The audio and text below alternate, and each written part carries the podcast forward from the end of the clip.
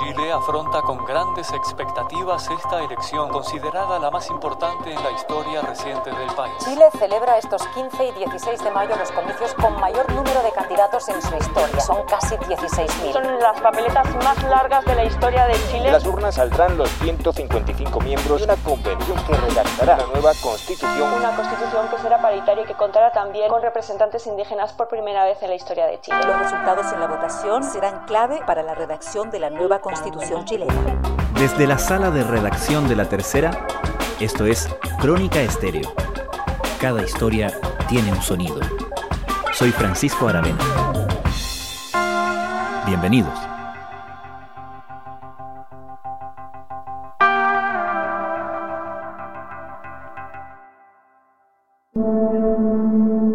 En estas elecciones, la ciudadanía nos ha enviado un claro y fuerte mensaje al gobierno y también a todas las fuerzas políticas tradicionales.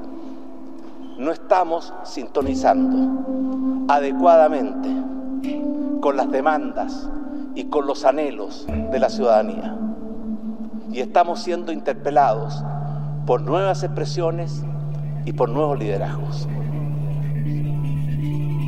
Tsunami, avalancha, terremoto, las analogías de catástrofe se quedan cortas para graficar lo que significó la jornada electoral de ayer para el gobierno y para la centro derecha en particular. En las inéditas elecciones de gobernador y las elecciones municipales, el oficialismo encuentra pocas excusas para celebrar y muchas derrotas emblemáticas para lamentar.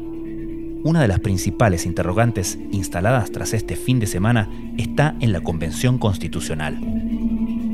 El resultado de la elección de los 155 constituyentes no solo se traduce en que la centroderecha no alcanzó el tercio de representación al que aspiraba, a pesar de presentarse en una lista unida que incluía a la ultraderecha, se trata de un resultado que además rechaza en buena medida a los partidos tradicionales, socava su representatividad y pone en duda la existencia de un centro tradicional, por así llamarlo, dentro de la convención. La gran cantidad de independientes electos para escribir la Constitución, particularmente aquellos unidos en la llamada Lista del Pueblo, con cerca del 20% de los votos, dibuja una gran interrogante sobre la capacidad de negociación y acuerdos dentro de la Convención. Con todo esto, ¿cómo podemos proyectar lo que pasará una vez que la constituyente comience a trabajar? Partamos primero por lo concreto, los pasos que vienen para los flamantes constituyentes.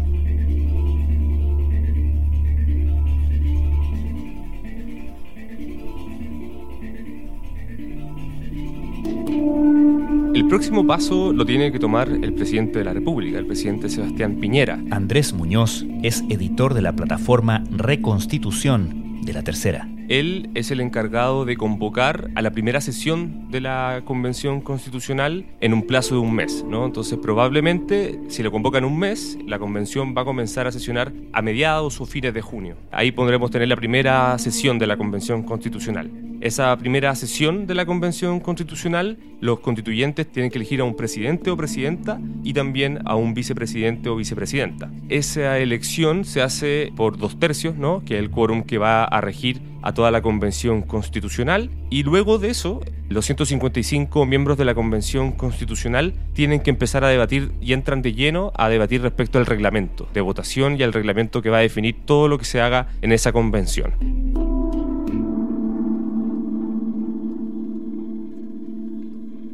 Y respecto al reglamento, ¿cuáles son los aspectos más relevantes ¿Esperamos que haya conflicto en alguno de ellos? Indudablemente va a haber conflicto. Ya se han anticipado algunos en, los debates que los candidatos participaron, pudieron mostrar varios puntos de discrepancia. ¿no? El primero va a ser respecto a si es que se modifica o no ese quórum. Hay personas, principalmente de la centroizquierda o de la izquierda, que quieren modificar el quórum de dos tercios. Eso implicaría algo bastante engorroso, porque habría que hacer una reforma constitucional y tendría que pasar por el Congreso Nacional, no solo es potestad de los 155 miembros de la Convención, pero si no ocurre eso, entran de lleno a, a ver la organización de la Convención. Probablemente, como se ha podido anticipar a través de algunas cosas que han dicho los candidatos a la Convención, es que van a existir comisiones, al igual que el Congreso Nacional, y también un pleno, ¿no? Donde se va a votar todo por dos tercios. Ahí está la duda si es que en esas comisiones, por ejemplo, una comisión respecto a organismo autónomo, ¿no? Si esa comisión va a tener que zanjar cosas por dos tercios o, o por un quórum menor.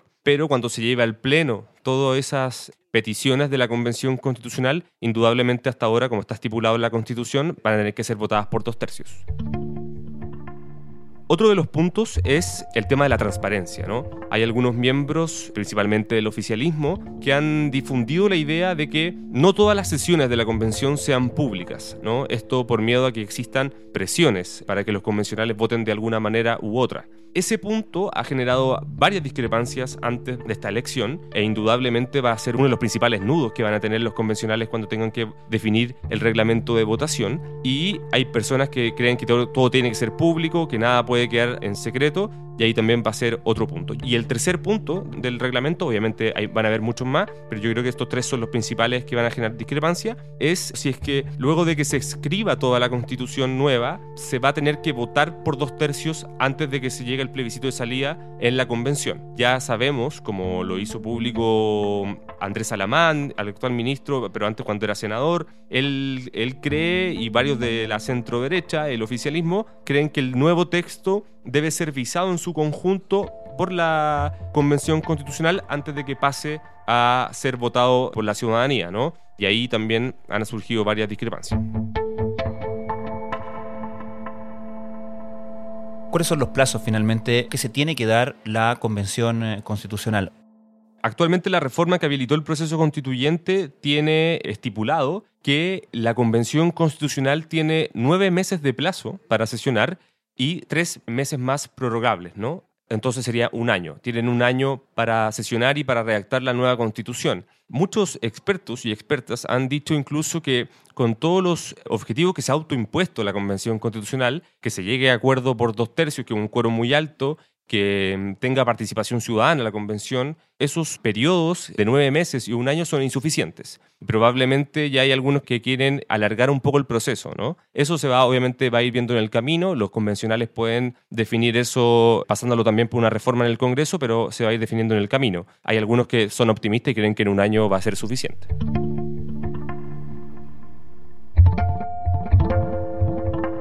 Andrés Muñoz, muchas gracias. Gracias a ti.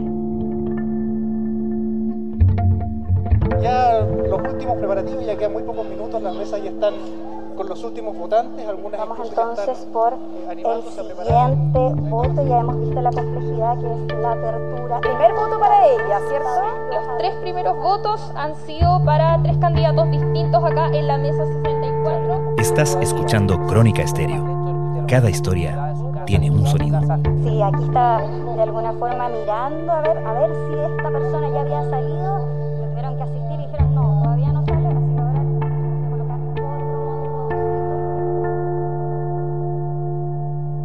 Para empezar a imaginar el trabajo de la nueva convención constituyente, es imprescindible partir por conocer a quienes han sido elegidos para sentarse en esos 155 escaños. Y eso comienza por reparar en las interrogantes que instala la principal sorpresa de esta elección. La principal sorpresa es la cantidad de candidatos que salieron por listas independientes de las cuales eh, en muchos casos no teníamos mucha atención sobre el radar. Por ejemplo, la lista del pueblo. Sebastián Rivas es editor de La Tercera. La lista del pueblo es un grupo que se armó, que tenía muy buena difusión por internet, que tenía figuras como la, la tía Pikachu, Joana Grandón, pero que en general en todos los cálculos se pensaba que le podía ir bien con 5, 6, 7 constituyentes. Sacó hasta esta hora, que son cerca de las 1 de la madrugada, eh, la lista del pueblo tiene 22 y la lista del apruebo, que involucra a prácticamente toda la exconcertación, tiene 25. O sea, eso es una sorpresa mayúscula. Este triunfo es por aquellos que salieron a manifestarse y nunca más volvieron a sus casas. Aquellos que perdieron sus ojos, aquellos que están presos, a toda esa gente que ha luchado y otra gente que desde las trincheras, desde los celulares, ha reenviado porque les da miedo venir acá a Plaza Dignidad. Nosotros vamos a seguir. Yo, aunque siga siendo constituyente, yo voy a seguir manifestándome con mi traje.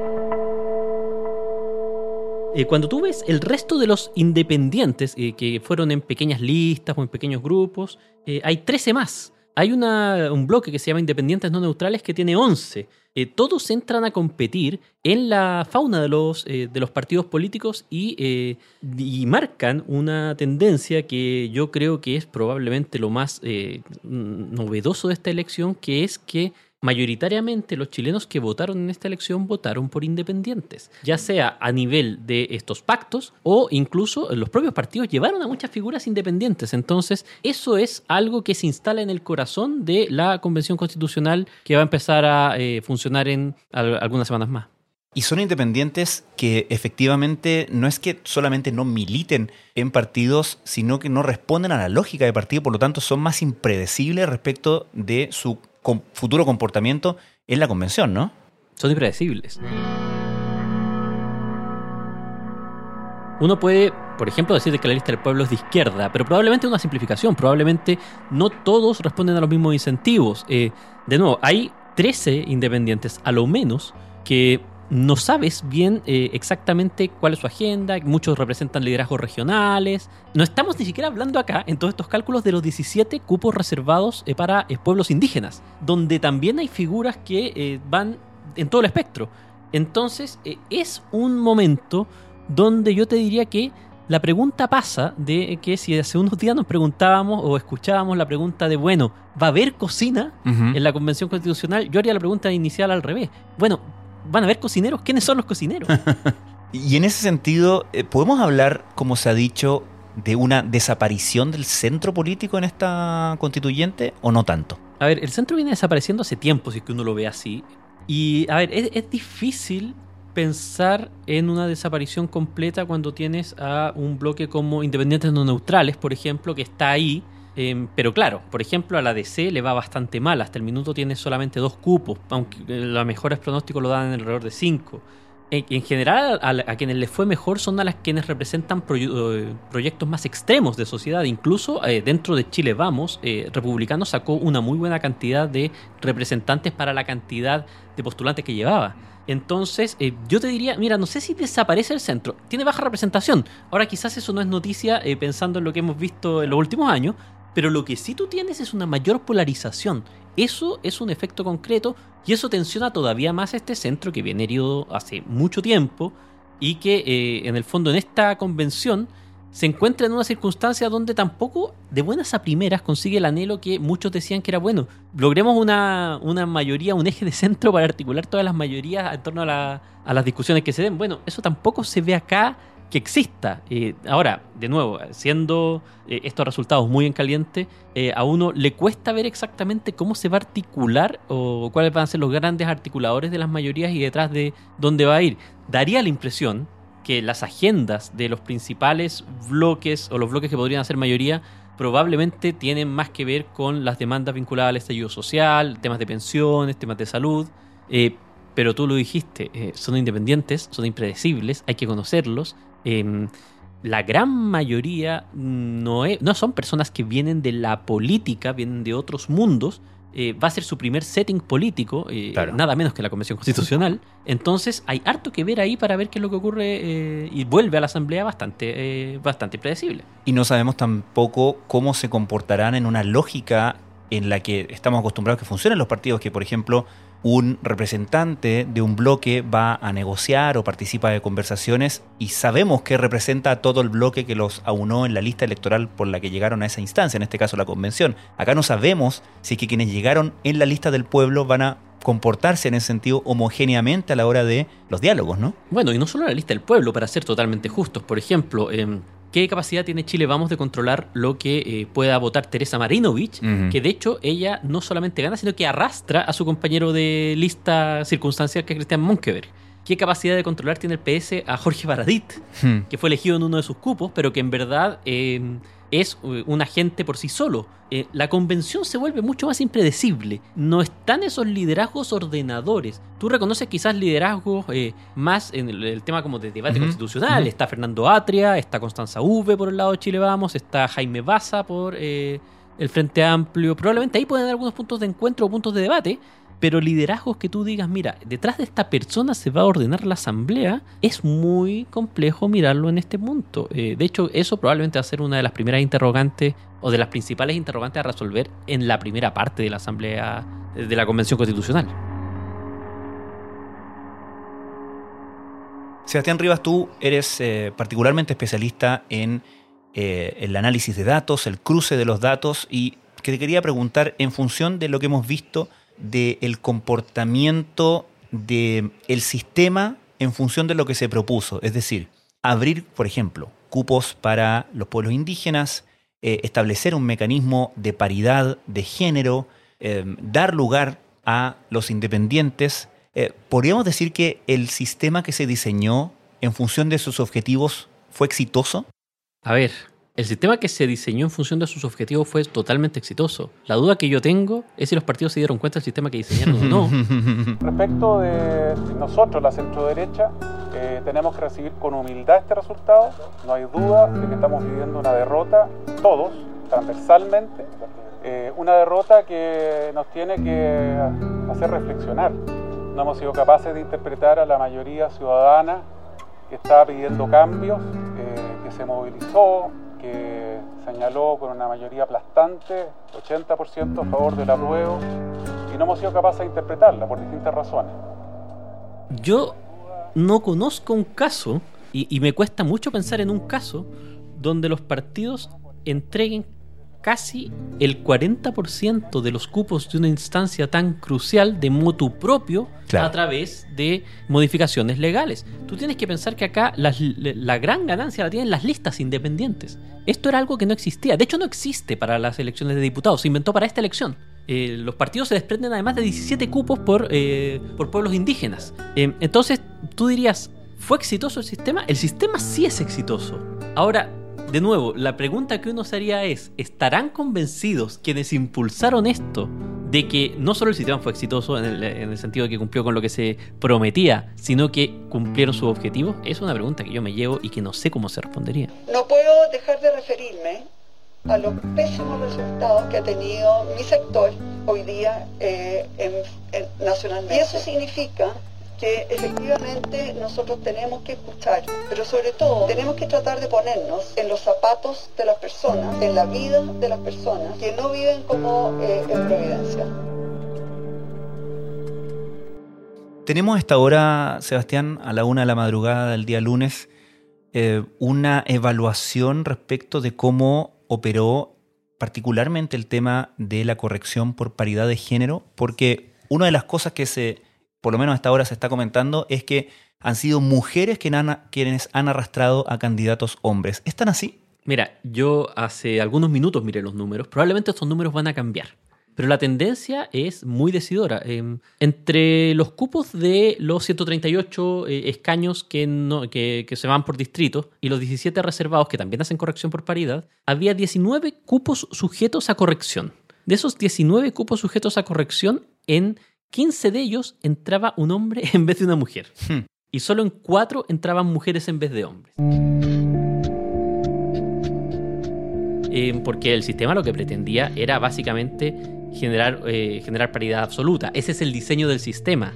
No era una, entre comillas, no era una corrección afirmativa per se, sino que era una corrección para asegurar un 50-50. Y en este caso, eh, aunque suene extraño, estarían siendo perjudicadas las mujeres, que si no habrían sido mayoría bastante aplastante en la convención. Es probable que igual terminen siendo mayoría porque los distritos impares no se corrige y al parecer hay una alta electibilidad de mujeres pero eh, es uno de los puntos que está ahí dando vuelta eh, y también que, digamos, eh, eh, estos son cosas bien particulares porque esto no está establecido para ninguna otra elección. Entonces uno se pregunta, ¿estarán estas cosas para la elección de- del Congreso que viene eh, a fin de año?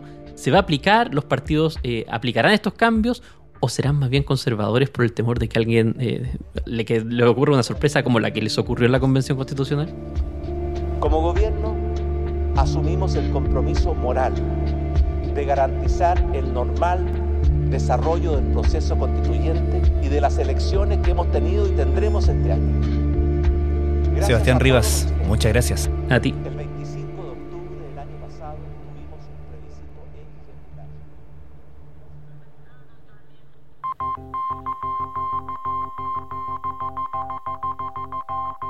Crónica Estéreo es un podcast de la tercera. La producción es de Rodrigo Álvarez y la edición de quien les habla, Francisco Aravena. La postproducción de audio es de Michel Pobletti. Nuestro tema principal es Hawaiian Silky de Sola Rosa, gentileza de Way Up Records. Nos encontramos pronto en una nueva edición de Crónica Estéreo.